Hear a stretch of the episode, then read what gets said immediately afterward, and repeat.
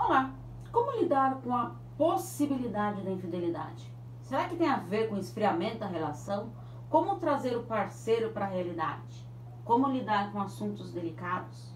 Veja o que respondi nessas dúvidas que me enviaram.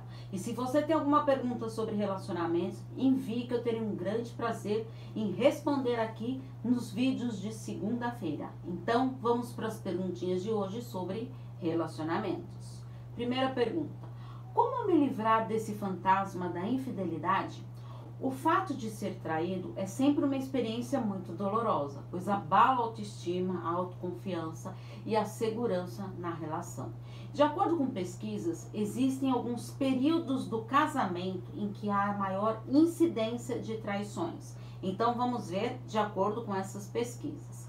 Durante a gravidez, que geralmente a fase da insegurança da mulher com seu corpo, o medo de machucar o bebê, acreditando que o seu parceiro não a ache atraente e assim poderá ir em busca de novas experiências que lhe mostre a sua masculinidade. No nascimento do filho, a mãe passa a ter a dedicação integral ao bebê e o homem com a sua insegurança no papel de pai, desconfortável com a falta de atenção que acredita que merece nesse momento. Na crise da terceira idade, muitas mudanças no corpo e surgem os questionamentos sobre o poder de sedução, podendo surgir a necessidade de provar para si mesmo se ainda é capaz de atrair alguém. Na adolescência dos filhos, é comum nessa fase dos filhos os pais relembrarem dos momentos em que eram jovens e começarem a se questionar do seu relacionamento. E a síndrome do ninho vazio quando os filhos saem de casa, pois o casal fica com a sensação de ter se dedicado ao cuidado dos filhos e agora esse ninho está vazio. Lembrando que a infidelidade ela pode ocorrer tanto com o homem como com a mulher. O diálogo franco e assertivo entre o casal, ele serve para alinhar e ver o que precisa ser ajustado no relacionamento, assim afastando esse fantasma da infidelidade. Segunda pergunta: como lidar com toda essa intensidade da conquista e após com esfriamento, distanciamento das mensagens? Por exemplo, em respostas curtas e objetivas, falta de tempo e por aí vai. Bom, no início do relacionamento, o casal está com aquela necessidade de estarem bem juntos. E quando não estão, dormem e acordam pensando no novo relacionamento, né?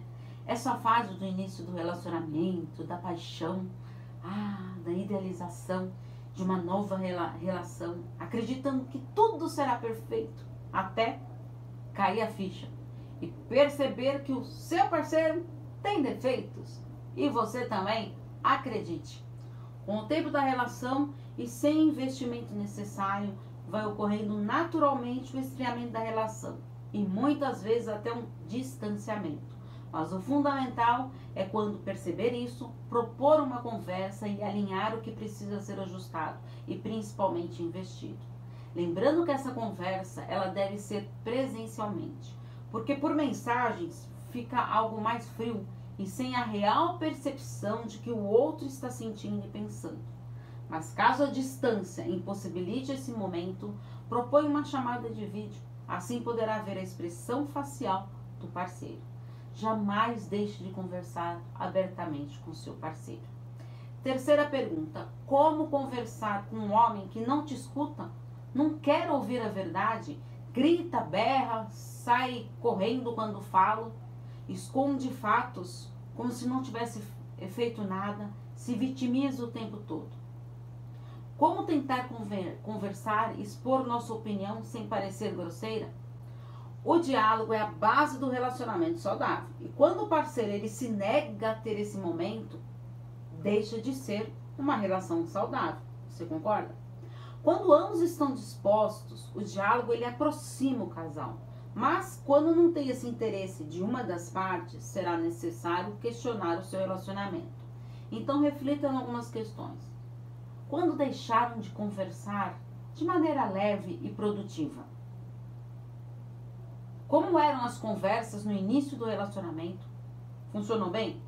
Como funciona agora? O que poderá ser feito para resgatar essa maneira que dava certo?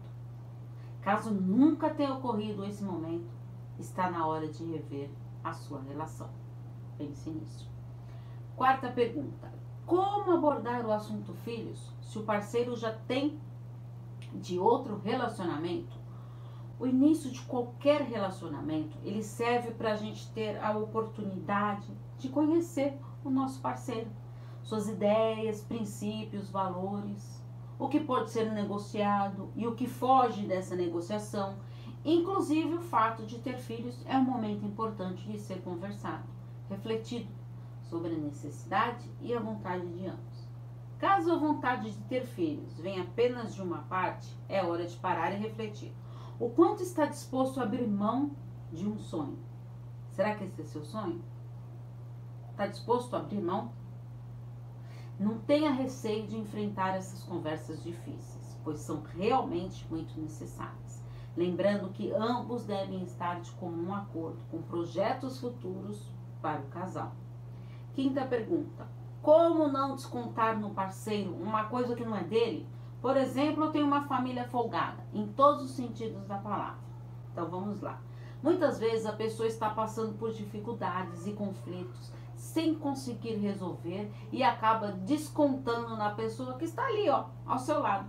Mas essa situação gera um desconforto e uma falta de autorresponsabilidade em lidar com seus problemas e acabar depositando a sua irritabilidade e frustração no outro. Chegou a sua hora de rever o que quer para essa relação. E por que será que desconta tudo no outro?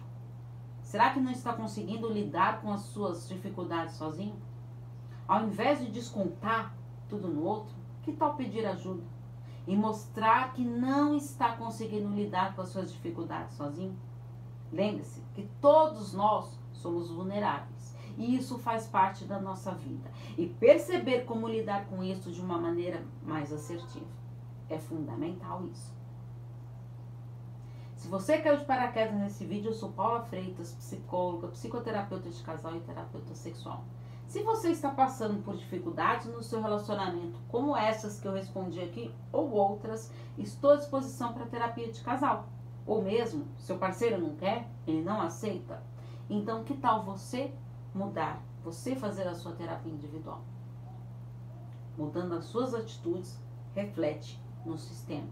Estou à disposição, é só enviar mensagem no meu WhatsApp, no 11 98313 2371. Porque afinal, quem cuida da mente, cuida da vida. Um grande abraço. Tchau, tchau.